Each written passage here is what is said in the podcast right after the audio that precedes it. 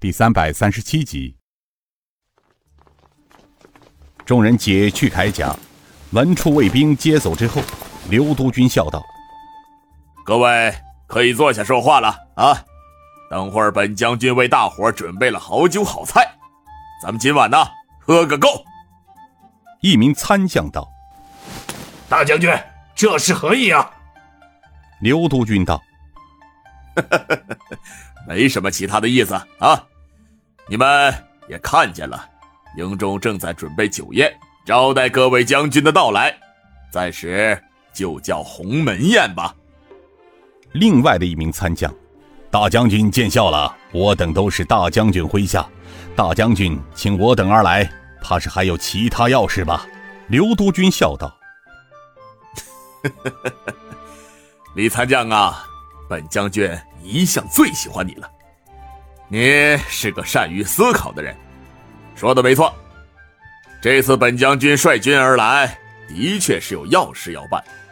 随军而来的还有大理陈府尹及其他大人，主要的目的是有一位钦差大人要经过此地，至南面公干。本将军听说这马尔山一带近来有盗匪出没，为了保证钦差安全，所以呢，本将军带队前来。还有另外一件事，你们众位爱将，有的是本将军一手提拔的兄弟，还有几位呢，属滨州大营张军门麾下的爱将。但不管怎么说，都是本督军治下的兄弟们。今日请各位至此，一来想见见各位，二来等陈府尹接到钦差大人，大家一并见见。那参将道。请问大将军，不知朝廷派来的钦差大人何时能到？哎，这可说不准，也许今日晚间，也许明日中午。府尹大人早就去了松江镇等候。各位将军，既来之，则安之。今日咱们难得一聚，本将军可是为了各位准备好一起呀。大家将带来的校尉解散，在军营中自由活动活动。但有一条军规，不准出大营，不准到当地村寨扰民。若违令者，军法无情。行了，陈参军，卑职在。刘督军道：“你负责各位将军的接待，先带各位军门四处走走。哦，对了，听说马尔山森林内猎物很多，如果各位有兴趣的话。”随本将军走走，没有兴趣的话，就此留在营中，喝酒打牌随意。不过有一条啊，不许喝醉了。晚上陪本将军大醉一场啊！刘督军大笑之后，与参将李吉虎扬长而去。天黑的伸手不见五指。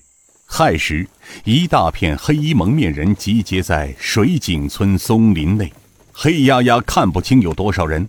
天黑，林子里更黑。此时，几个黑衣人从陈庄大门内闪出，快似闪电般的闪进了松林内，很快便到了众人集结地。其中一人低声道：“张长老带二队、三队随本座到崖西镇。至于一队、四队、五队，随陆师说从北沟。”进入崖西矿，行动。两路人马分开，消失在了夜色中。崖西镇内，一盏盏气死风灯，在黑暗的夜里显得格外灰暗无力，就连夜巡队都要打着灯笼前行。街上传来小贩的高一声低一声的叫卖声：“酥油粑粑，五香花生。”瓜子儿，五香茶叶蛋，煮馄饨，芝麻烧饼，豆沙馅儿汤圆儿。谁买五香茶叶蛋喽？整个镇子只有这条街上灯火辉煌，人行渐渐，烟火缭绕，有大多数都是卖夜宵的。一座朱红大门上挂着数十盏大红灯笼，门口站立着几个妖娆作态的青楼女子，向走过的行人献媚拉客。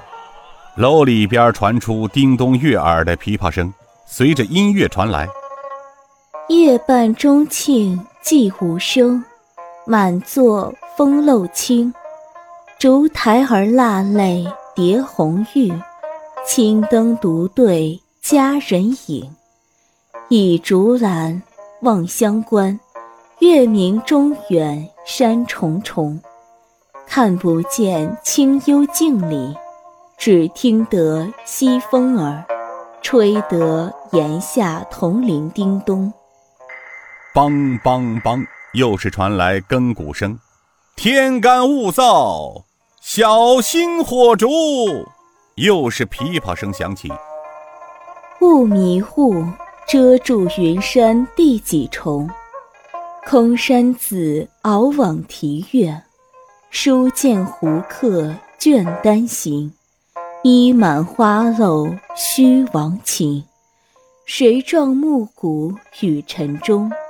青梅不解春归意，奈是王孙久未醒，重回幽香梦。一队兵俑踩着街上的青石板。脚下发出刷刷刷的声音，转眼间消失于街边尽头。